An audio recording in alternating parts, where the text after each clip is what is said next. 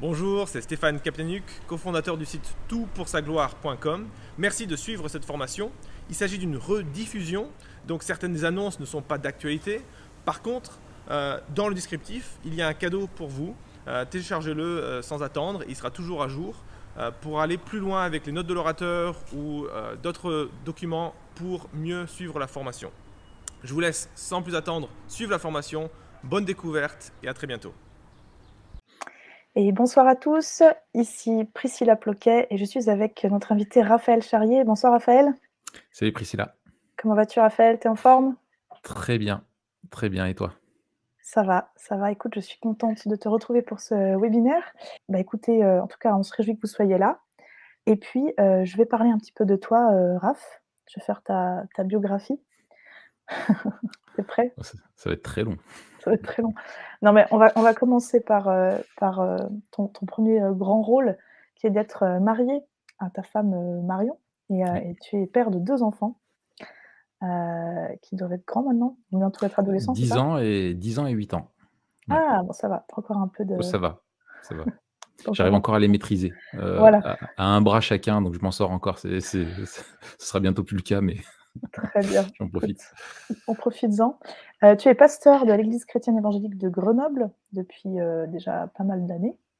Euh, diplômé de l'Institut biblique de Genève et tu fais actuellement un master en missiologie à la faculté Jean Calvin. la faculté libre de théologie évangélique de oh, Vaux-sur-Seine. Oh, pas de souci. Mais je suis passé par Jean Calvin avant aussi, c'est pour ça. ouais, ça m'a perturbé. Non, mais je passe un peu partout, moi, c'est pour ça piètre, journaliste que je suis. Merci d'avoir euh, rectifié. Euh, tu es l'auteur, j'ai envie de mettre des blagues, tu es l'auteur du Da Vinci Code également. Euh, Tout à fait. Tout à fait. Et de Harry Potter. Harry Potter. Bah, écoute, on attend la suite avec impatience. Je suis le ghostwriter de Harry Potter. tu es l'auteur de l'évangile.net, 7 signes, les 7 signes de gens qui est une ressource d'évangélisation. Euh, et tu es aussi évidemment blogueur à toutpoursagloire.com depuis plusieurs années. Euh, blogueur où tu animes notamment un podcast avec euh, notre cher acolyte, acolyte Mathieu Giralt, qui est aussi le directeur de Tout pour sa gloire.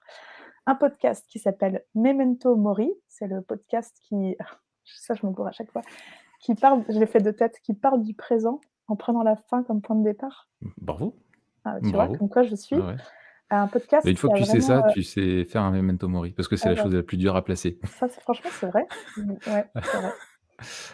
Et, euh, et c'est un podcast qui a vraiment la particularité d'être extrêmement euh, concis et de rentrer tout de suite dans le vif du sujet. Donc, Droit au but. Des informations clés dans, les, dans les 15 premières minutes. Quoi. Exactement. Au-delà de ça, tu es aussi l'auteur de la formation en ligne euh, formation gratuite, Suivre Jésus, le parcours du disciple. Et tu écris actuellement un livre justement sur le discipulat avec euh, nos amis de BLF Édition qui sont nos partenaires sur cet événement et sur tous nos webinaires aussi. Donc, le discipulat, c'est un sujet qui te tient particulièrement à cœur, j'imagine notamment en tant, que, en tant que pasteur. Premièrement, oui. Et donc, on est ravis que tu aies accepté cette invitation ce soir pour nous en parler. Sache que ce soir, c'est ton webinaire. le webinaire de ma vie, c'est ça C'est ça, entre autres. Alors, euh, pourquoi nous, on a eu à cœur d'organiser ce, webinaire euh, côté toutpoursagloire.com mmh. euh, bah, En fait, on est tous familiers avec le mot disciple. On voit que Jésus mmh. était entouré de disciples. On sait qu'il nous appelle à faire de toutes les nations des disciples dans Matthieu 28, 19, 20.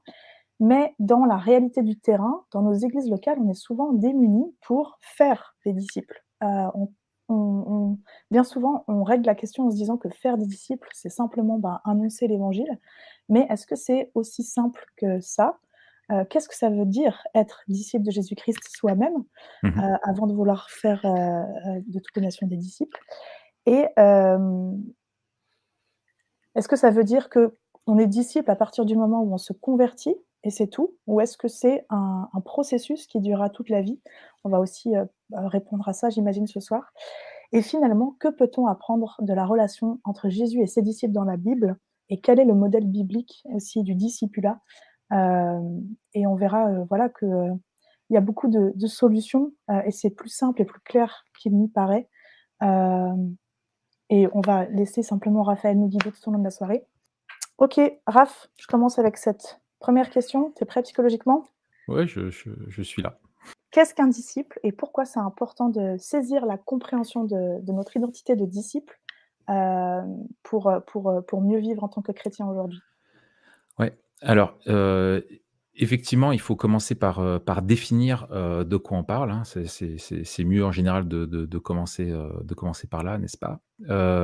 alors un disciple, le mot, hein, quand on le traduit, le mot mathétes en grec, c'est un apprenant. C'est vraiment, l'idée de celui qui suit l'apprentissage d'un maître et en fait, Jésus a utilisé un vocable qui existait à son époque, qui était celui de la relation entre un, un, rabbi, un rabbin, le maître, et ceux qui suivaient son enseignement, ceux qui étaient ses apprentis, des disciples.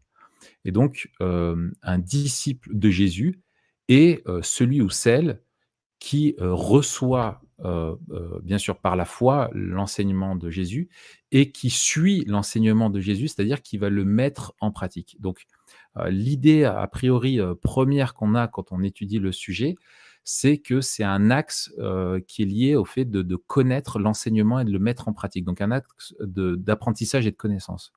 Mais Jésus a repris ce qui se faisait à son époque, mais Jésus n'est pas n'importe quel rabbi et il n'a pas instauré n'importe quelle relation avec ses disciples. Et en fait, ces, disciples, on voit qu'ils ont une relation toute particulière. Et il y a un texte que j'aime bien, moi, qui explique ça, euh, c'est dans Matthieu 12, euh, quand on euh, interroge Jésus sur, sur, par rapport à sa famille, et il répond, Qui est ma mère et qui sont mes frères? Puis, étendant la main sur ses disciples, il dit, Voici ma mère et mes frères, car quiconque fait la volonté de mon Père qui est dans les cieux, celui-là est mon frère et ma sœur et ma mère. Et donc, pour Jésus, un disciple, c'est plus que simplement un, un de ses apprentis, euh, c'est vraiment euh, celui ou celle qui a une relation avec lui, qui est une relation euh, personnelle, une relation intime et une relation qui est bien sûr avec lui fondée sur la, grâce et la vérité, mais une relation qui ressemble à celle d'une famille. Donc c'est pour ça qu'il les appelle frères et sœurs, et c'est ils forment une famille avec ses disciples. Ils sont dans une communauté qui forme vraiment une, famille. Et puis il y a un autre volet aussi, c'est que les disciples sont euh, des envoyés de Jésus, sont ses représentants, sont ceux qui, sont, euh, qui participent à la mission de leur maître. Ils suivent pas simplement son, son enseignement, ils ont plus qu'une relation avec lui, ils sont aussi à son service. Et c'est quelque chose qu'on retrouve dans le mandat missionnaire quand il dit Allez, faites de toutes les nations euh, des disciples. Donc, moi, j'aime cette. Il y a deux définitions que, j'aime bien. Je te cite deux auteurs. Euh, le premier, c'est euh, David Platt, euh, bien connu, hein, qui dit Suivre Jésus, c'est croire Jésus. Alors, il dit pas, hein, c'est croire en Jésus, mais c'est le croire lui. Et pour le croire, il faut l'écouter. Donc, il fait référence vraiment à cette, cette écoute du maître. Et il, poursuit en disant Un disciple est un apprenti continuellement attentif aux paroles de son maître et transformé par son enseignement. Donc, il y a cette idée de relation continuelle avec lui et de recevoir son enseignement, un enseignement qui transforme. Et j'aime euh, aussi ce que dit euh, Dallas Willard euh, à ce sujet, qui dit En tant qu'apprenti, nous suivons un programme de formation qui va d'avoir la foi en Christ à avoir la foi du Christ. Ce qu'il veut dire par là, c'est que le but de Jésus quand il appelle euh, les, disciples, c'est qu'il limite lui-même dans sa foi. Jésus, il faut le rappeler, il est pleinement homme et il est également le disciple ultime. Et donc, quand il forme euh, ses disciples, eh bien, il leur apprend à, vivre la foi comme lui-même la vivait dans sa, dans sa relation avec, euh, avec, le Maître.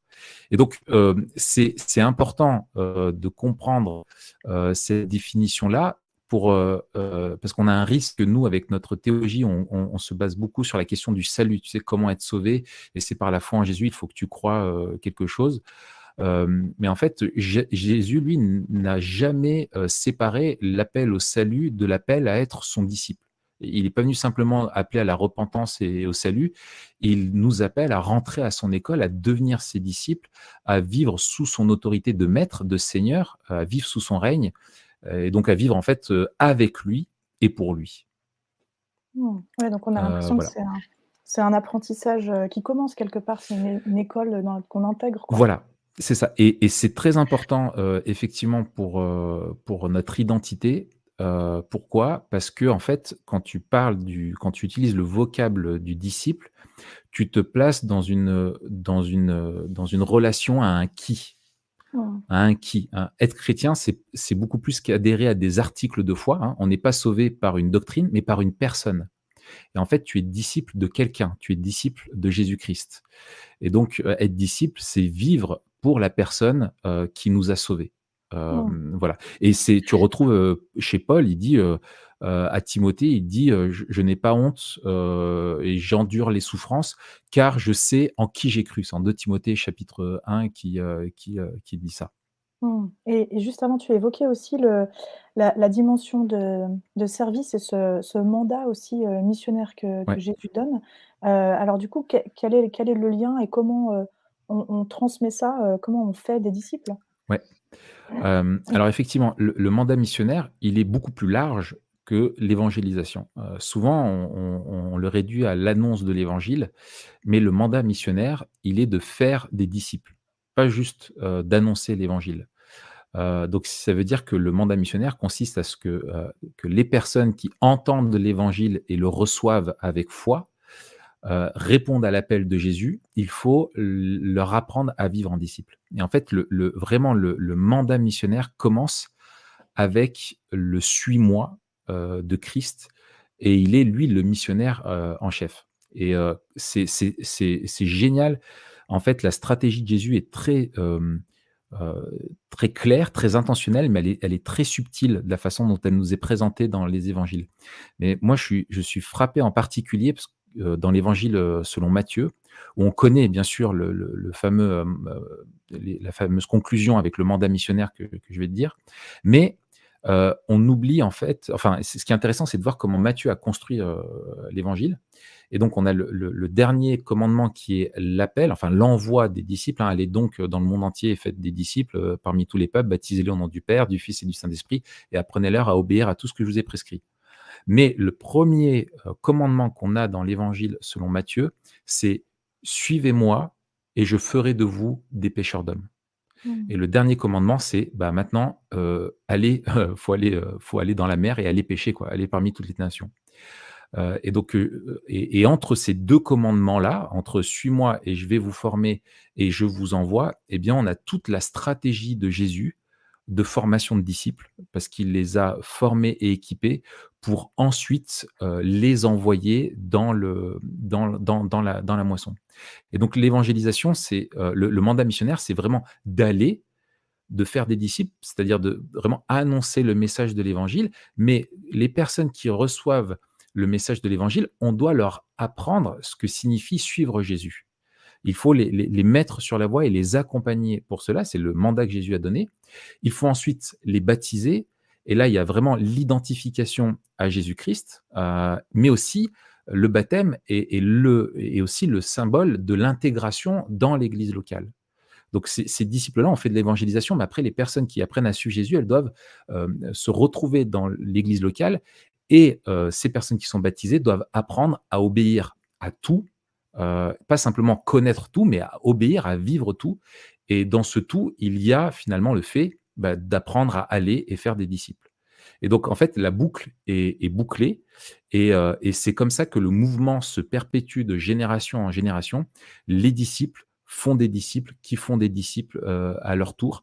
Et donc, c'est ça qui est super fort avec Jésus dans sa pédagogie, c'est qu'il a, il a laissé quelque chose qui est reproductible euh, et, en fait, on voit que l'Église est le fruit de cette mission, de ce mandat missionnaire. Elle est une communauté de disciples qui font des disciples, qui font des disciples, qui font des disciples, etc. etc. Mmh. Ah, c'est vraiment dans notre ADN de disciples, de faire des disciples. Un disciple fait des disciples. Excellent. Mmh. Euh, mais du coup, alors, euh, concrètement, en quoi consiste la formation de disciples? Tu, nous as expliqué que Jésus il avait tout un programme pour ses, pour mmh. ses disciples. comment, comment ça se passe pour nous aujourd'hui? Et est-ce que c'est un processus qui dure toute la vie? Alors, souvent, on entend ça, hein, qu'on le discipulat est quelque chose qui dure toute la vie. moi, je le formule différemment.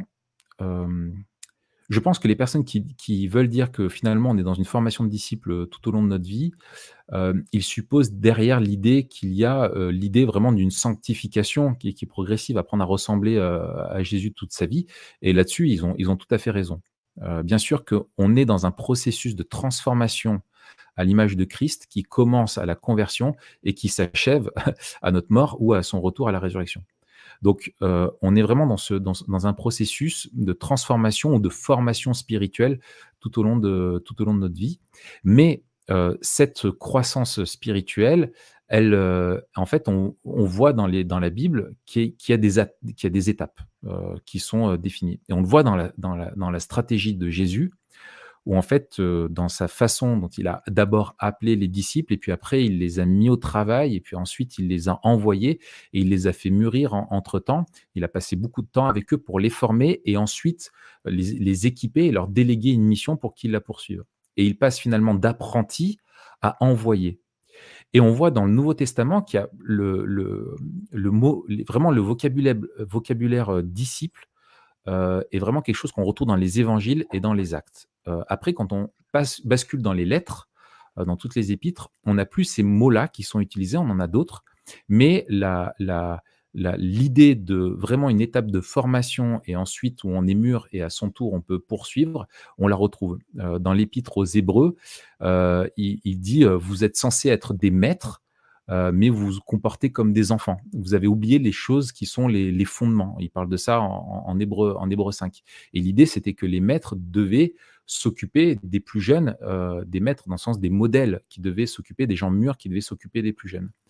Euh, Paul, euh, lui aussi, parle d'enfants dans la foi qui doivent mûrir et, devenir des adultes ou des hommes faits. C'est quelque chose qui revient dans, Colossiens 1, dans Éphésiens aussi.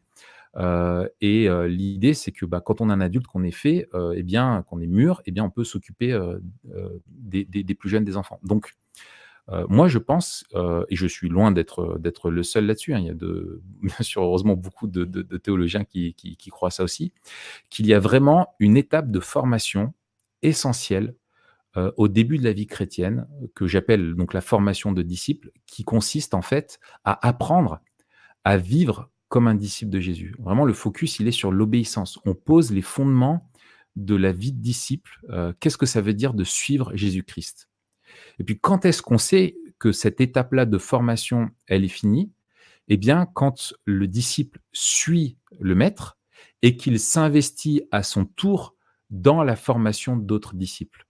Et donc, on, bascule à une étape après de, On est toujours dans la même lignée de croissance, mais à un moment donné, ça y est, on est arrivé, on est responsable, on est adulte, on est un grand, on a grandi dans la foi, et donc on est capable à son tour de s'impliquer pour aider d'autres à grandir et à suivre euh, Euh, et, donc, en fait, euh, là, le focus dans cette vie, ce sera de faire des disciples. Et c'est, un objectif de toute une vie, en fait. Un disciple fait des disciples tout au long de sa vie. Mais pour euh, devenir un disciple faiseur de disciples, un, disciple qui, participe à la, croissance du royaume, il faut d'abord poser les, bons fondements de la vie chrétienne. Et si on n'est pas clair là-dessus, il y, a, soit le risque de griller des gens trop tôt, de leur dire tout de suite, il faut que tu sois au taquet et, de de, de, de, pas laisser le temps à la personne de mûrir et de pas l'accompagner et de, la griller en fait et d'attendre, d'avoir des attentes vis-à-vis d'elle qui sont des attentes illégitimes parce qu'elle doit encore apprendre beaucoup de choses. On le voit dans les évangiles avec Jésus, hein, c'est oh homme de peu de foi, toute la patience qu'il a, comme il les forme, il prend le temps avec eux de les former. Mais si on n'est pas, mais l'autre danger, je pense, c'est aussi finalement, euh, s'il n'y a pas d'étape claire, bah, finalement, quand est-ce qu'on est en, euh, quand est-ce qu'il est légitime d'attendre euh, d'une personne qu'elle-même, elle grandisse en fait dans sa foi et qu'elle mûrisse et qu'elle s'investisse à son tour dans la vie des autres. Et, finalement, en fait, on a des gens qui peut-être ne vont pas grandir faute de formation, faute d'engagement aussi, de compréhension de ce que c'est euh, que le salut en Christ est ce que c'est vraiment la vie chrétienne, mais finalement, on n'a pas d'exigence vis-à-vis d'elle, on pense que c'est normal. Mais non, un disciple doit vraiment suivre son maître et ça doit se voir dans sa façon de vivre. Mmh. Donc, euh, si je comprends bien, il y a vraiment un peu une courbe d'évolution du disciple et il est prêt, entre guillemets, à se, pas se reproduire, mais du, coup, du moins, euh, quand il est au, stade mature, c'est le moment pour lui de former d'autres disciples et avant, ce serait quelque chose de prématuré. Alors oui, c'est qu'il devient vraiment un modèle et, qu'il peut, à son tour, il a assez d'expérience et, il a compris lui-même ce que c'était que suivre Jésus et il peut accompagner les autres. Tu peux pas accompagner quelqu'un et demander à quelqu'un de vivre ce que toi tu ne vis pas. et tu peux pas l'accompagner plus loin que là où toi tu en es dans ton étape de vie. Mmh.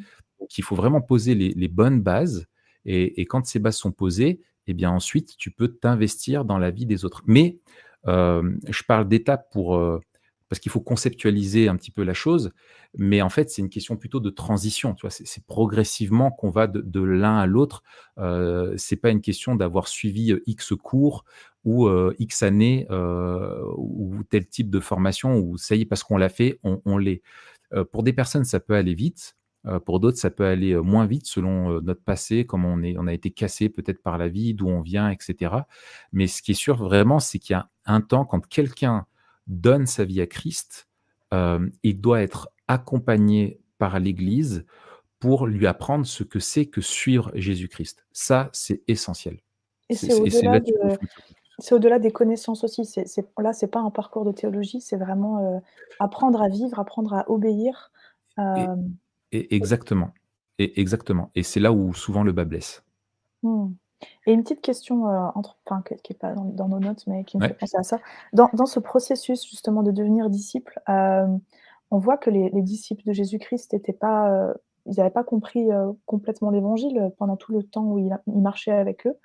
ils ont compris après la, la croix, même si certains avaient déjà une, grande foi. Mais comment, est-ce que la, la conversion, elle, elle, elle, intervient à quel niveau dans ce processus de, de discipulat euh, moi, j'ai déjà entendu dire qu'on pouvait commencer à faire des disciples, à enseigner des choses à des gens, même s'ils n'étaient pas encore convertis. Est-ce que ça, c'est quelque chose que tu... Euh, oui. Alors, on, parle de, de, continuum missiologique, euh, où la mission commence par l'évangélisation et ensuite, bien sûr, la formation de disciples. Euh, et donc, on est vraiment, comme dans, la, dans, dans, tout, en fait, on est dans une continuité, hein, de continuité de, de l'évangélisation à la formation de disciples et de la formation de disciples à un disciple qui est, ça y est, qui est mûr et qui est capable de s'investir dans la vie d'autres, etc., etc. Donc, il y a vraiment une, continuité. Et, euh, et, oui, en fait, tout commence avec un, avec un appel. Euh, parler à proprement dit de formation de disciples euh, ou de discipulat, je les utilise de façon synonyme, hein, mmh. euh, c'est pour moi euh, un peu euh, prématuré, euh, d'abord, il faut annoncer le modèle de Jésus avec euh, les disciples. Il y a quelque chose qui est unique dans l'histoire puisqu'on est avant la croix. Mmh. Mais ce qui est intéressant, c'est de regarder ce qu'il se passe après la croix et effectivement dans les actes, etc. Et on voit qu'il y a annonce de l'évangile. et quand les personnes répondent à l'évangile, il y a ensuite l'enseignement à vivre conformément à l'évangile. Je te prends acte 20, 26, 20.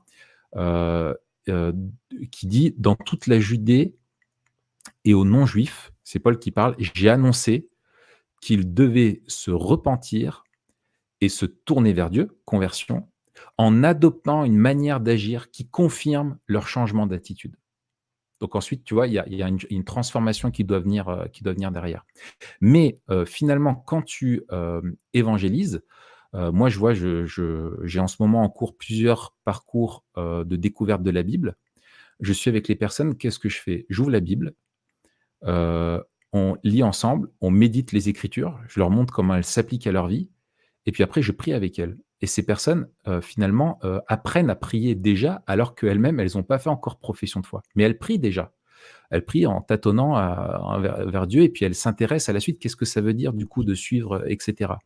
Et donc finalement, euh, je leur fais goûter à ce qu'est la vie de disciple et je leur montre les implications de l'évangile déjà dans leur vie et je les mets au défi de voir ce que ça change dans leur vie, de faire confiance à Jésus et de mettre en pratique l'enseignement de Jésus. Et ça, c'est les mêmes exigences quand tu es chrétien. Donc oui, c'est pour ça qu'on parle d'un continuum, d'une continuité entre l'évangélisation et la formation de disciples. Mmh. Et encore une question sur, sur la, question du, chrétien mature qui, peut à son tour faire des disciples. on entend souvent aussi que quand on est jeune converti, on a pas mal de zèle pour annoncer l'évangile avec une fraîcheur, aussi une, connexion au monde qui fait que le message est d'autant plus pertinent. Et puis on encourage assez ça en disant bah, c'est super, tu as compris l'évangile et puis il n'y a pas besoin d'attendre pour pouvoir le, partager. Et, de comparer ça avec la notion de formation de disciples, comment... Euh, oui, Alors, annoncer l'évangile, bien entendu, heu, bien entendu, évangéliser, annoncer, être témoin de de Christ, même avant, moi c'est l'expérience encore que je fais, c'est que là j'avais juste avant là qu'on se retrouve, j'étais avec, avec quelqu'un, heu, donc que je vois en un en à un dans de l'évangélisation et en fait le gars n'est pas converti, mais il évangélise déjà. Mais en tout cas, heu, oui bien sûr, heu, on est appelé à témoigner, à des témoins dès notre conversion et même on le voit avant, tu prends Jésus avec la, la Samaritaine, euh, tu le vois tout de suite. euh, Qu'est-ce qu'elle a compris à ce moment, à la fin de la conversation? Mais elle va dans son village et elle annonce, elle a dit, euh, il m'a dit tout ce que j'avais fait. Elle, elle partage déjà ce qu'elle a découvert de Jésus. Donc oui, le, le- le témoignage de l'Évangile commence tout de suite, mais d'accompagner. euh, tu comprendras que quelqu'un qui vient de se convertir, comment est-ce qu'il va former quelqu'un d'autre à suivre Christ? Ben, Il lui Mmh. faut du temps, d'abord que lui comprenne pour lui-même ce que c'est qu'être disciple de Jésus. Mais si la croissance est rapide et qu'il y a un bon accompagnement, ça peut aller vite. Euh, ça peut aller vite. Et, et- et une autre chose aussi, c'est qu'il y a un petit peu derrière cette idée-là, euh, c'est que souvent on, on croit qu'on doit être capable d'accompagner quelqu'un de A à Z. Tu sais, tu dois le Mmh. form- tu dois évangéliser, tu dois savoir l'amener à Christ, tu dois savoir le former en disciple, et puis après tu le formes en tant qu'ancien, et puis même en tant que grand, fameux théologien euh, mondialement reconnu, et, tu fais tout tout seul. Mais en fait, euh, pas du tout. C'est toujours communautaire.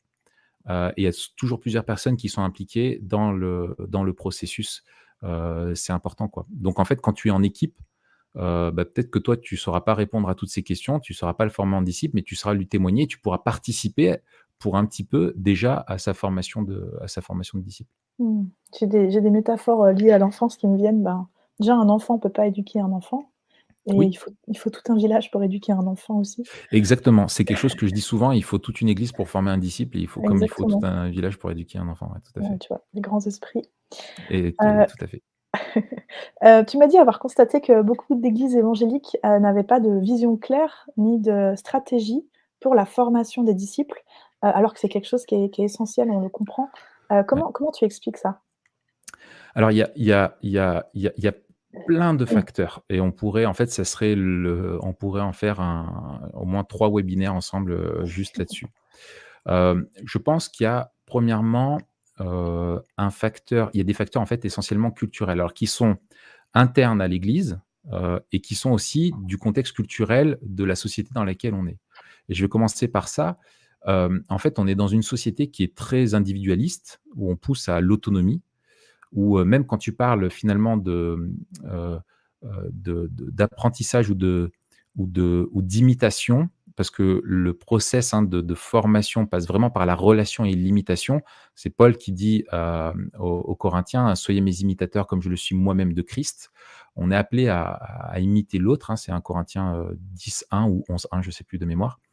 Euh, eh bien, on est, euh, nous, on est un peu, bah, c'est moi, ma Bible, mon Dieu, euh, et je vais certes dans une église, mais je suis un petit peu en, autonomie. Et on attend des gens finalement, euh, quand, ils se, quand ils font profession de foi, ben, on leur dit viens à l'église, et puis ils sont assis au culte, euh, et puis peut-être qu'on va les inviter à un repas ou un truc, etc. Mais on n'a pas de démarche intentionnelle vis-à-vis d'elles, parce qu'on est nous-mêmes des individualistes finalement, et, presque on a peur de, parfois de le faire. Il y a un autre élément aussi culturel, c'est qu'il ne faut pas oublier notre arrière-plan historique aussi, euh, qui est d'un pays euh, catholique, et où on a compris finalement la fidélité par la présence. Un chrétien fidèle, c'est un chrétien qui est présent, qui est là au culte, qui est là aux réunions, et non pas la fidélité par l'obéissance au mandat, et donc par la multiplication et l'investissement dans la vie des autres.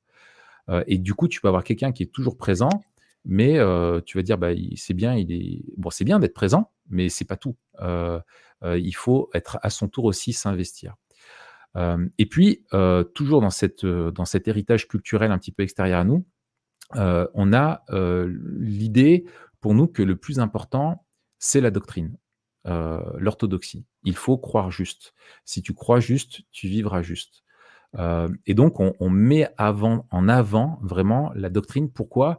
Parce que on a cet héritage culturel qui nous est hérité euh, finalement des Lumières, euh, où on, d'abord il faut comprendre, hein, et ensuite on peut faire. Euh, et donc, on met l'emphase au début de la vie chrétienne souvent sur euh, la doctrine, la catéchèse. Pourquoi? Parce qu'il faut penser juste. Si tu penses juste, tu agiras juste. Mais en fait, les évangiles nous disent euh, clairement que la connaissance biblique n'a jamais changé un cœur. Jamais. Euh, mais c'est l'application, la mise en pratique de la parole euh, qui change un cœur et qui transforme une vie. Et c'est ce que tu retrouves finalement dans euh, ce qu'on appelle des catéchèses, hein, par exemple des préparations baptême, où, le catéchumène suit toute une formation au, sein de l'Église. Eh bien, on va vérifier qu'il sait, mais on va pas assez s'intéresser à ce qu'il vit. Est-ce que les connaissances qu'il acquiert le transforment? Et donc, on a des personnes qui ont la tête euh, bien remplie. Hein, on va parler de ce qu'est la Trinité, euh, etc. Mais on ne va pas assez s'impliquer dans leur vie et les aider à mettre en pratique. Et tu peux, tu vois, j'ai un exemple, tu peux très bien apprendre à quelqu'un euh, ce qu'est la Bible, lui donner un cours sur la doctrine euh, des Écritures, vraiment son autorité, sa fiabilité, sa suffisance, sa clarté, etc. Mais euh, ce qui compte, c'est que lui médite les Écritures. Et en fait, la Bible elle-même nous dit que c'est en méditant les Écritures qu'on comprend ce qu'elle est.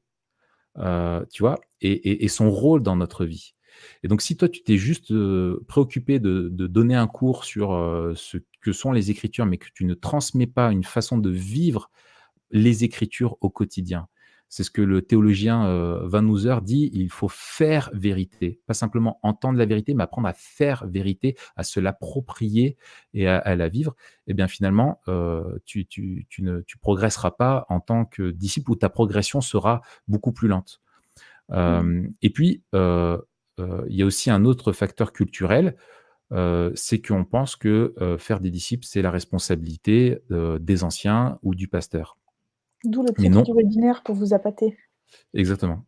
alors, et le titre du webinaire n'est pas trop faux parce que le pasteur, les anciens, doivent donner un modèle et équiper les saints en vue du ministère. Éphésiens 4 hein, dit que voilà, les, ministères, les dons qui sont donnés à l'Église sont là pour équiper les saints en vue de l'édification du corps de Christ. Et en fait, qui édifie le corps de Christ, qui fait mûrir les gens, qui les forme comme disciples, ce sont les saints. Ce ne sont pas les, les, pasteurs ou les formateurs euh, qui sont là. Eux, ils sont là pour équiper l'Église, pour qu'elle soit capable, elle, de faire le ministère. C'est le ministère de l'Église. Donc ça, c'est quelque chose qui est, euh, qui est important. Et puis, euh, bon, il y a aussi euh, une question, et j'avais ça en cours il n'y a pas longtemps, on en discutait euh, entre, collègues, c'est vraiment la question du modèle associatif. on a des églises qui, en France, culturellement, sont composées de manière comme des associations, et l'idée de devenir membre et de s'investir passe par le canal associatif. Il faut être membre de l'association pour. Ouais, mais si tu es membre de l'association, mais est-ce que tu es un disciple? Est-ce que vraiment cette personne vit comme un disciple? C'est ça le vrai critère. Euh, et, d'être membre vraiment de l'Église locale dans, ce qu'elle est, dans sa réalité euh, spirituelle euh, et sur Terre. Et bien sûr, ça doit se traduire après par une question associative, mais la prépondérance est à la dimension spirituelle. Et finalement, en fait, c'est souvent à l'inverse qui se passe. Et puis, il y a, parfois, malheureusement, un manque de stratégie un manque de vision. Moi, je vois moi-même hein, dans ma formation théologique, finalement, la question de la, quelle stratégie euh, pour former des disciples, comment une église doit mettre en place une culture de discipulat, ce sont des cours que j'ai eus euh, très, très tardivement. Euh, et, du coup, en fait, il y a aussi plein d'églises qui n'ont pas cette réflexion-là. Et je pense qu'il y a un dernier truc, c'est le prix à payer, tout simplement. Euh, faire des disciples, euh, ça implique aussi de mourir à soi et, de suivre Christ dans sa mission, et donc de vivre pour les autres. Et, euh, et ça demande du temps, ça demande de la disponibilité, ça demande de l'hospitalité, ça demande de, de la persévérance. Euh, ça veut dire qu'on va être peut-être souvent déçu, euh, qu'on va s'investir dans la vie de personnes et qu'on va les voir malgré tout partir, euh, partir en live. voilà, ça, va, on va vivre avec elles, on va, leurs fardeaux vont devenir les nôtres et ça demande vraiment un plein investissement. Et malheureusement, beaucoup ne sont pas prêts à payer le prix parce que euh, bah, on est dans une, société de, consommation, de loisirs, etc. Euh, et, on veut du salut de Jésus, mais on n'est pas tous prêts à payer le, prix de le suivre comme des disciples, malheureusement. Et moi, le premier, je lutte avec ça. Tant que ça reste confortable, quoi. Ouais, c'est ça. Euh, et est-ce que tu, tu penses qu'il y a aussi une barrière culturelle liée au fait de de pas vouloir s'investir dans la vie des gens, une espèce de pudeur, de pas oser rentrer dans ce que font les autres, quoi. Oui, c'est la question de l'individualisme. Mmh l'individualisme n'est pas synonyme d'égoïsme, mais il y a l'idée de, en fait, qui suis-je pour chaque individu est autonome et qui suis-je pour lui dire comment vivre. Mmh. il y a vraiment ça qui joue et qui met une, barrière et qui sont les autres d'ailleurs pour me dire comment vivre. imagine que quelqu'un de ton église te dise comment gérer ton argent. Je le tape. Voilà. Pourtant, c'est quelque chose d'essentiel et qui dit beaucoup de, notre cœur. Et Jésus a beaucoup parlé de l'argent et de la façon de faire. Et il a formé ses disciples là-dessus. Et moi, je crois que, tu vois, si je prends cet exemple-là, de conseiller, alors ça ne veut pas dire que tu dois, attention, je ne veux pas être mal interprété, mais ça veut dire que c'est un sujet que tu dois aborder. Comment gérer ton argent à la gloire de Dieu? Qu'est-ce que ça veut dire ça? Quels sont les, défis pour toi de ça? Et quels sont les principes bibliques? C'est quelque chose qui doit être transmis à, un disciple, ça. voilà, c'est un exemple parmi d'autres. Oui, après moi je dis ça comme boutade, hein, mais pour de vrai, quand j'ai des, grandes questions un peu par exemple, avoir des, avant d'avoir des enfants ou même pour le choix de, maison ou quoi, j'ai des personnes un peu comme ça qui sont des, mentors pour moi que je vais, je vais appeler pour demander conseil dans tel ou tel domaine très pratique, très Bien sûr. pour qu'ils me disent un peu comment, ouais, eux, ils vivent ces choses-là euh, euh, avec discernement. Quoi. Ouais. Et, et, et, et, tu vois, quand ça fait, euh, quand il y a un pli qui a été pris, que tu as vécu ta vie chrétienne pendant tant d'années d'une certaine manière, pour changer ça, après, derrière, c'est compliqué.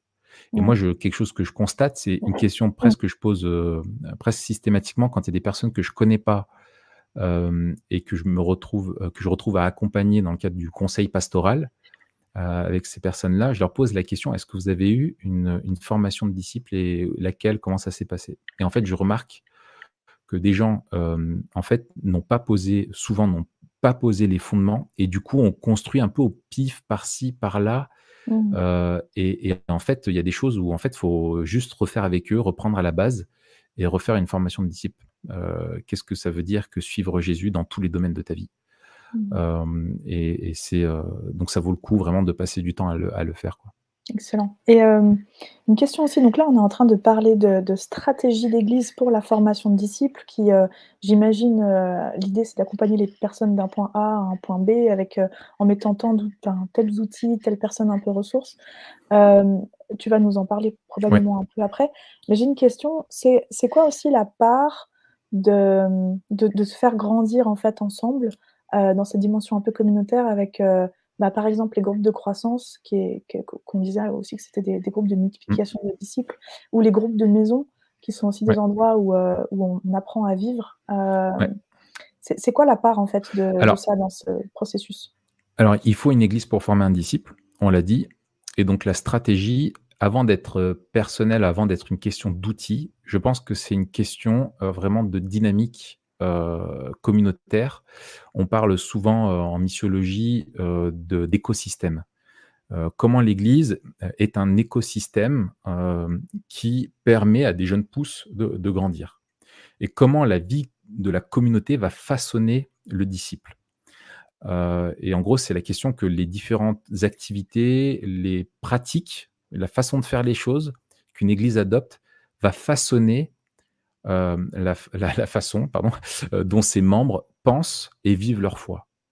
Euh, et en fait, toute l'Église va créer, en fait, va former un certain type de disciples. si tu es dans une vie communautaire qui, te, justement, le message, c'est qu'un peu chacun pour soi et on fait que de la façade, bah, tu vas très bien, tu vas être un disciple qui va vivre la façade sans problème. Mais, mais si tu es une communauté qui veut vraiment former des disciples, bah, il faut réfléchir finalement à est-ce que notre écosystème, c'est-à-dire euh, l'ensemble de nos activités, comment on tisse nos relations, permet ça? Euh, Tu vois, que ce soit le culte, que ce soit justement tes petits groupes en semaine, que ce soit pas, une formation continue que tu as dans l'église, etc., euh, etc. je te prends un exemple. Un petit groupe de semaine, si dedans, alors que tu as un enseignement en bonne et due forme le dimanche fait à l'église, si tu as derrière, par exemple en plus, une étude biblique où tu as l'enseignement magistral encore qui est donné par euh, un ancien, euh, un pasteur, euh, etc. Et qu'en plus, tu te retrouves à un petit groupe de semaines au groupe de quartier, au groupe de maison, tu l'appelles comme tu veux. Et tu as encore là le responsable de ce petit groupe qui te fait un grand enseignement et toi, tu es là et t'écoutes et tu voilà. quel impact ça va avoir ça sur sa vision de ce qu'est son rôle à lui en tant que disciple? Si par contre, dans ce petit groupe, pour reprendre l'exemple du petit groupe, c'est pas juste un enseignant mais se dire, bon, l'enseignement, on l'a eu au culte, par exemple, ou à une étude biblique. Et maintenant, dans ce petit groupe, eh ben là, c'est interactif. On s'interpelle les uns les autres, on s'encourage les uns les autres. On partage nos défis à mettre en pratique, justement, ce qui nous a été enseigné. Euh, qu'on met le focus sur l'application de la parole, qu'on prie les uns pour les autres pour nos vrais défis, pas juste pour le neveu de la tante de ton oncle qui a une maladie euh, incurable, euh, mais pour, toi, dans ton obéissance quotidienne à Christ, ça va façonner différemment les, disciples. Donc, il y a du 1 à 1 là-dedans, il y a des outils à avoir dans sa stratégie euh, communautaire, bien entendu, mais il faut avoir une réflexion en même temps euh, macroscopique, tu vois, à l'échelle de l'Église, et microscopique. Quel type de disciples euh, nous sommes en train de former en faisant ce que nous faisons? C'est une question que les responsables doivent se poser, et tous les membres de l'Église aussi, pour réfléchir vraiment à, ça et progresser là-dedans. Mmh. Excellent. Mais j'ai l'impression que quand on est dans une dynamique, d'édification où vraiment les gens grandissent dans leur foi, ça c'est un écosystème favorable à à la croissance des disciples. Moi, j'ai une petite anecdote, pas plus tard que cet après-midi, je discutais avec un des frères, de l'église, là, un ancien qui me racontait, quand il était tout petit, parce qu'il est né dans cette église, et il me racontait que l'église était beaucoup plus petite à l'époque. Il dit: «Il y avait le culte, et après le culte, euh, les, frères et sœurs se retrouvaient pour boire le café chez un des couples un peu piliers de, l'église, euh, et qui avait une petite cour dans leur immeuble où ils jouaient à la pétanque. Et il me dit, je voyais les gens, ils jouaient à la pétanque, et euh, en pleine partie de pétanque, ils s'arrêtaient et ils priaient. Parce qu'en fait, en même temps qu'ils jouaient à la pétanque, ils partageaient sur des sujets. Et puis, mmh. tu avais un autre petit groupe à côté, ils avaient la Bible ouverte, et ils échangeaient ensemble, etc. Et là, je me dis, bah, tu vois, tu es dans une euh, la, stratégie peut-être fait un mot peut-être très euh, intentionnel, calculé, etc. Mais ce qui compte, c'est ça, en fait. C'est cette réalité-là de vie communautaire où tu dis, on veut aider les gens à suivre Jésus, à leur montrer quel est le prix qu'il a payé et les aider là-dedans et nous-mêmes le faire être des modèles là-dedans. Et du coup, on tisse des vraies relations authentiques, centrées sur la parole, euh, dans la prière, etc., euh, etc. Vraiment, voilà. Alors eux, peut-être, si tu avais parlé de stratégie, de etc., ils auraient fait des grands yeux, ils n'auraient pas compris ce que tu voulais dire, mais en tout cas, ils le vivent. Et c'est ce que je veux dire, moi, par stratégie, c'est comment on vit l'Église. Est-ce qu'on est une communauté de disciples qui aide les disciples de Jésus à grandir, ou on prend juste soin des malades, euh, ou, ou, encore soin de personnes, ou, ou simplement un club d'intérêt où on vient tous ensemble écouter un truc qui nous plaît, et puis on repart chacun chez nous, et puis voilà c'est quelle est la réalité de la vie communautaire derrière? Ouais, puis il y a vraiment cette dimension de, de s'approprier le mandat missionnaire, qui n'est pas que euh, cette partie de faire de l'évangélisation, mais c'est vraiment quelque chose d'intégré et qui fait partie de la communauté. Euh. Exactement. Exactement. Excellent. Et du coup, tu as peut-être probablement déjà un peu répondu à cette question, mais quels sont les, grands enjeux de la formation de disciples? Ouais. Alors, euh, mmh. on l'a dit déjà tout à l'heure, on n'est pas juste dans la, dans la transmission d'une connaissance, euh, c'est quelque chose de bien plus complet qui touche finalement toute la personne. Euh, il y a une classification qui est un petit peu, euh, ouais, qui, est classique, que j'aime bien, c'est on appelle ça les 3 C. ça vient du livre L'essentiel dans l'Église de Marshall et Payne. les 3 C, c'est caractère, donc formation du caractère, essentiel. Formation des convictions, c'est-à-dire pas juste des connaissances, mais les convictions, c'est les vérités qui te font vivre. Tu vois, c'est pas juste tu y adhères intellectuellement, mais tu les vis. Donc forger le caractère, forger les convictions et former les compétences. Euh, en gros, des choses pratiques. Euh, Van Hooser, que je te euh, citais tout à l'heure, lui, il le formule de façon euh, différente. Van Hooser dit la formation de disciple, c'est avant tout une question d'écoute. Hein, le disciple écoute le maître, hein, il écoute l'autorité, de croyance, il fait confiance au maître, et de faire vérité, de faire la vérité. Et en gros, c'est ce que lui appelle la liberté, en fait. C'est vivre la liberté que nous avons en Jésus-Christ. La vérité vous rendra libre. Et la vérité, elle nous transforme, elle nous façonne, on doit la vivre. Pas simplement juste la connaître, mais la vivre. Et euh, donc ça, c'est vraiment un, enjeu principal, c'est-à-dire de prendre conscience que la formation de disciple touche tout l'être dans, ce qu'il est. Il y a un deuxième aspect qui est très important, et là, ça va être le gros mot de la soirée, ça va être l'importance de créer un nouvel habitus. Alors, Habitus, ça aurait pu être le nom hein, d'un des personnages d'Astérix. Et... Ouais, ou un film de Louis de Finesse. Oui, c'est ça, ouais, ouais. Hibernatus, hein, c'est ça. Voilà, c'est ça. Ouais.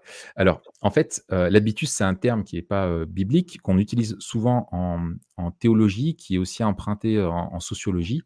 L'habitus, ça va être la somme des habitudes que tu vas avoir ça englobe toutes les habitudes, mais aussi l'idée que toutes ces habitudes façonnent ta manière de voir le monde et de vivre dans le monde. C'est ce qui va te structurer et qui va te permettre de, vivre dans ce monde-là. c'est la manière d'être, tu vois. C'est plus qu'un savoir ou qu'un savoir-faire, c'est vraiment un, savoir-vivre. pas un savoir-vivre au sens du petit doigt quand tu bois le, mais toi, vraiment comment tu vis et tu vois, par exemple, bah, je, typiquement, peut-être que tu, voilà, tu pries avant, les, avant de manger. quand tu te lèves, tu, tu, lis ta Bible, tu fais ton culte personnel. Peut-être le soir, tu as un temps de prière. tu as appris comme principe de demander pardon à ton conjoint quand tu le blesses et de dire la vérité. tu entretiens des relations fraternelles, tu vas avoir un groupe de croissance par exemple, et, et, tu es fidèle, tu as pris l'engagement d'être présent chaque dimanche au culte et dans ton groupe de maison. Enfin voilà, tu vois, c'est la somme de toutes ces choses-là qui vont créer un habitus, tu vois. Euh, et en fait, quand quelqu'un se convertit, il faut savoir qu'il avait un habitus, il avait mmh. une façon de vivre. Et en fait, tu dois créer progressivement une nouvelle façon de vivre. Qu'est-ce que ça veut dire suivre Christ tu vois? Qu'est-ce que ça veut dire faire la vérité, comme euh, dit Van Hooser? Et je reviens à ce que je disais tout à l'heure, hein, c'est l'appel à la repentance de Paul, hein, c'est euh, ils doivent se repentir et se tourner euh, vers Dieu en adoptant une manière d'agir qui confirme leur changement d'attitude. Donc c'est vraiment comment tu as intériorisé cette vérité, comment elle façonne ton cœur et façonne tes habitudes. et c'est Jean qui dit dans 1 Jean 2, verset 6, il dit Celui qui affirme demeurer en Christ doit aussi vivre comme Christ lui-même a vécu. Donc c'est vraiment l'idée d'apprendre à, imiter Jésus-Christ dans, ta vie. Et donc comment tu vas créer ce nouvel habitus? Euh, je, te reparle du gars dont je te euh, parlais tout à l'heure, avec qui j'étais. Donc je prie, je lis avec lui, et je lui dis, mais euh, donc à chaque fois je le confronte, hein, je l'encourage à faire un pas de plus dans la foi. Il me dit, mais je fais des petits pas, mais il me dit, faut que, faut pas que tu oublies que ça fait qu'il a 30 ans. Il me dit, pendant 30 ans, j'ai pas cru en Dieu. Et là, je commence à croire petit à petit en Jésus. Et du coup, petit à petit, des choses changent. Et moi, dans ma tête, je me dis, ah, il est en train d'apprendre à créer un nouvel habitus. Déjà, on se voit chaque semaine, on prie ensemble, on lit ensemble. À chaque fois, je lui dis, bah tiens, tu as vécu quoi dans ta boîte euh, euh, cette semaine? Il a une difficulté. Tiens, qu'est-ce que ça change le fait que, euh, que Jésus existe et que tu saches que tu puisses tout compter sur lui, sur tel et. Tu vois, voilà, c'est tu mets un nouveau logiciel euh, qui est, là-dedans. Et puis, euh, je pense qu'il y a un facteur clé aussi, c'est l'intégration. Je reboucle avec ce qu'on disait tout à l'heure, l'intégration à la communauté. Euh, on a trop dit que l'Église était là pour toi, mais en fait, elle est instrumentale, elle est là pour te servir toi. Hein, c'est l'individualisme, encore une fois. Mais en fait, quand tu es sauvé, tu es donné à l'Église tu es intégré, tu es, tu es en Christ avec le peuple de Christ, tu fais partie du corps de Christ, tu es membre du corps du Christ, et donc, tu es donné par Christ à l'Église et dans cette communauté. Et donc, la dimension communautaire est essentielle euh, dans la formation de, disciples, dans l'enjeu du disciple, pour ne pas rester simplement euh, un individu au milieu d'autres, euh, mais de vivre tous les uns les autres, de vraiment vivre une vraie vie communautaire. Mmh. c'est excellent. Bah, j'ai des images qui me viennent. Euh, cette image un peu d'habitus, moi, ça me donne l'impression que c'est, euh, vraiment cette notion de de changer de citoyenneté, d'aller dans un autre pays qui a une autre culture et de d'apprendre, voilà, ce pays et puis aussi faire partie de ce peuple qui a des des des habitudes de vie qui sont différentes. Et exactement et en fait, c'est on parle beaucoup là, en ce moment avec le campagne, euh, les campagnes, présidentielles et tout ça, d'assimilation, de trucs. sans le politiser le terme, c'est vraiment assimiler une autre façon de vivre et, c'est vraiment ça l'idée que tu as que tu as derrière. Et c'est Bourdieu, le, sociologue notamment, qui parle de ça. Et comment en fait cette communauté-là. Mais ce qu'il faut prendre conscience, c'est que la communauté a son habitus. Mmh, Une famille a son habitus. Comment ça se passe chez toi euh, quand euh, voilà le week-end ce que, les habitudes du week-end, les habitudes de la semaine, voilà. Et, et, en fait, l'habitus te structure vraiment. Et c'est pour ça que c'est important, par exemple, je prends un exemple, de lire la Bible et de prier avec ses enfants, parce que tu crées un habitus chez eux. Et quand plus tard on leur dira, bah oui, un disciple de Jésus, il, lit sa Bible et il prie, et eh ben oui, c'est pas quelque chose de complètement nouveau, il aura compris ce que c'était. les, chemins seront tracés dans sa tête. exactement. Et tu lui transmets pas juste de la connaissance, tu lui transmets une habitude, tu mmh. vois, de, vie. Et c'est la somme de toutes ces connaissances, de ces convictions que tu lui transmets, de cette vision du monde, de ces habitudes, qui va aussi le structurer et le, le façonner et le préparer à vivre comme un disciple. Ouais. Bien plus que ce qu'on pourrait dire d'ailleurs, parce que souvent quand il y a un décalage entre euh, ce qu'on dit et ce qu'on fait, ça crée euh, une euh, comment dire, ça, crée des valeurs un peu contraires et ça peut faire qu'on décroche aussi plus tard dans notre croissance. je parle des enfants qui sont nés dans les familles chrétiennes. Exactement. Et, de la même façon, il faut prendre conscience justement, si on prend conscience de cet habitus-là, on prend conscience que simplement quelqu'un qui fait profession de foi en Jésus et on lui dit, bah, salut, bon chance et à dimanche prochain et il est livré à lui-même, euh, tu vois, moi, je prends mon exemple. Euh, quand je me suis converti, j'étais un gros fumeur de, de joints. Euh, j'avais une petite copine qui n'était pas chrétienne. J'avais mis voilà, et d'un coup, bah, ok, ça veut dire quoi maintenant suivre Jésus? Et si tu me dis simplement, tu m'expliques ce qu'est la Trinité, ce qu'est le salut, ce qu'est le péché, très bien. Mais comment je lutte avec le péché? Comment j'apprends à vivre dans l'intégrité?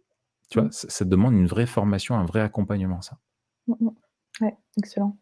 avant de tu vas nous parler de cette formation que tu as que tu as créée, parce que tu t'es rendu compte de ce de ce besoin, premièrement, j'imagine dans ton église et et donc tu as travaillé, sur cet outil qu'on va présenter dans un instant.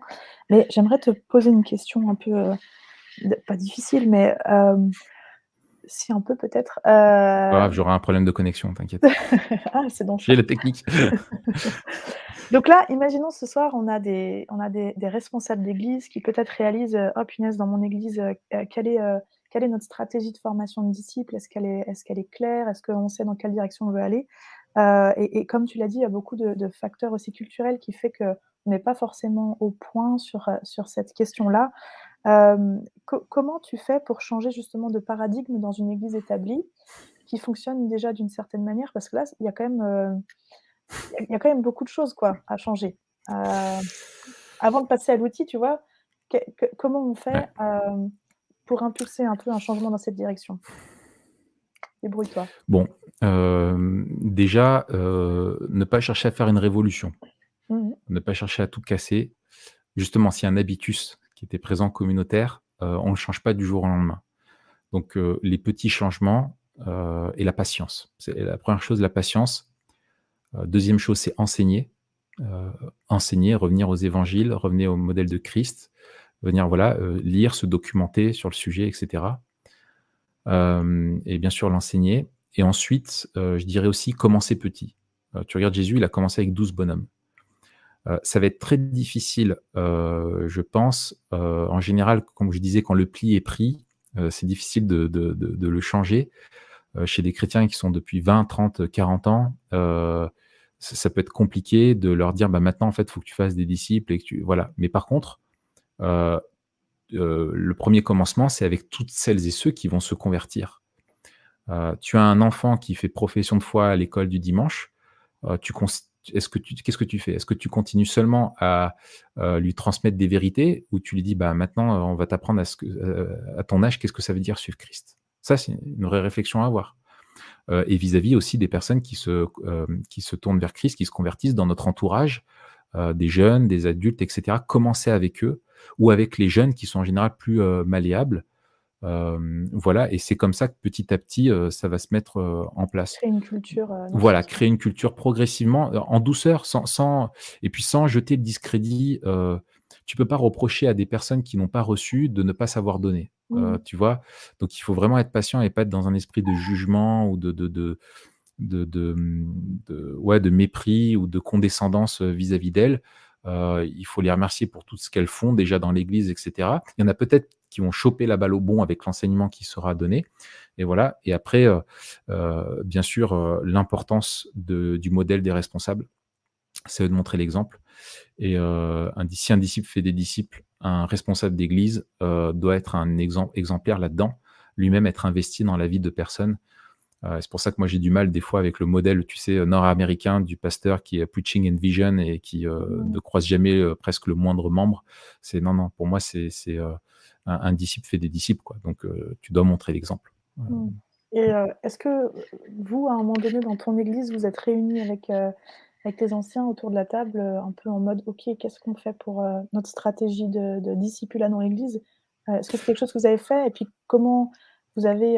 Je, parle, enfin, tu parlais tout à l'heure de la progression un peu de, de quelqu'un qui découvre la foi et qui commence à prendre des habitudes jusqu'au point où il est mature.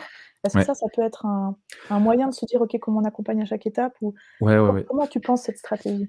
Alors, moi, moi j'ai eu la chance d'être dans une église, je te parlais tout à l'heure de la jeunesse de cette église. Mmh. Euh, vraiment qui était une église familiale avec des gens qui étaient très investis et des gens euh, où vraiment on prenait attention des gens et même notamment des jeunes. C'était pour moi une des grandes qualités, c'était que le groupe de jeunes, on n'a pas euh, justement ce moment où on se forme tant l'habitus, où il y a des conversions souvent arrivées au collège, lycée, tout ça. Euh, la philosophie de l'Église, c'était pas d'externaliser, comme le font beaucoup le ministère jeunesse, à un GBU ou à un feu ou euh, quelque chose comme ça, mais de dire, mais en fait, c'est notre responsabilité de s'occuper de nos jeunes et donc en fait de les former en tant que disciples. Donc il y a vraiment un, accent qui était mis euh, là-dedans. Les choses n'étaient peut-être pas autant conceptualisées que moi je le fais là aujourd'hui, mais les éléments de dire de s'investir dans la vie des gens, de les aider à grandir avec Christ étaient présents. Et nous, on n'a pas eu besoin de connaître une, révolution du tout. Euh, c'est plutôt euh, de gagner peut-être en intentionnalité, euh, de réfléchir justement finalement, et c'est aussi l'idée de construire cet outil dont on va parler, qui était en fait à la base un outil pour nous, c'était que finalement la, formation de, on avait une préparation au baptême, et en fait cette préparation au baptême était très axée justement sur la connaissance, mais pas assez sur l'obéissance. Euh, vraiment et sur la vie et, du disciple. Et donc, euh, du coup, l'idée, c'était de bah, justement mettre en place un, outil qui soit un support qui nous permette de, de, de, faire mieux. Donc, c'est des petits réglages euh, pour, pour progresser là-dedans, mais on a encore, alors loin de moi de, faire croire que on est une communauté hyper missionnelle, etc. On a encore énormément à progresser, et moi le premier là-dedans. Donc, on est toujours en train de chercher à progresser sur comment est-ce qu'on peut mieux faire mieux faire des disciples. Mmh, excellent. Et du coup, euh, parle-nous de cet outil. Ça y est, c'est le moment. De quoi s'agit-il? Comment ça fonctionne? Euh, et, voilà, en quoi ça peut aider les églises aujourd'hui? Ouais. Alors, le, le, c'est pas difficile de convaincre parce que ça me semble assez clair dans les Écritures qu'un disciple doit faire des disciples et que le mandat missionnaire, il nous concerne tous. Euh, mais le problème, c'est après, c'est le comment. Euh, on ne sait pas toujours comment faire. Pourquoi? Bah Parce qu'on a aussi tout cet héritage culturel. Euh, donc, mais moi, je crois que former un disciple, comme je le disais, ne demande pas d'avoir des compétences ou des dons. Tu n'as pas le don du discipulat, tu vois. comme tu, voilà. En fait, ça te demande d'être avant tout toi-même un chrétien avec un minimum de maturité et, qui un disciple qui a appris à suivre, à suivre Jésus.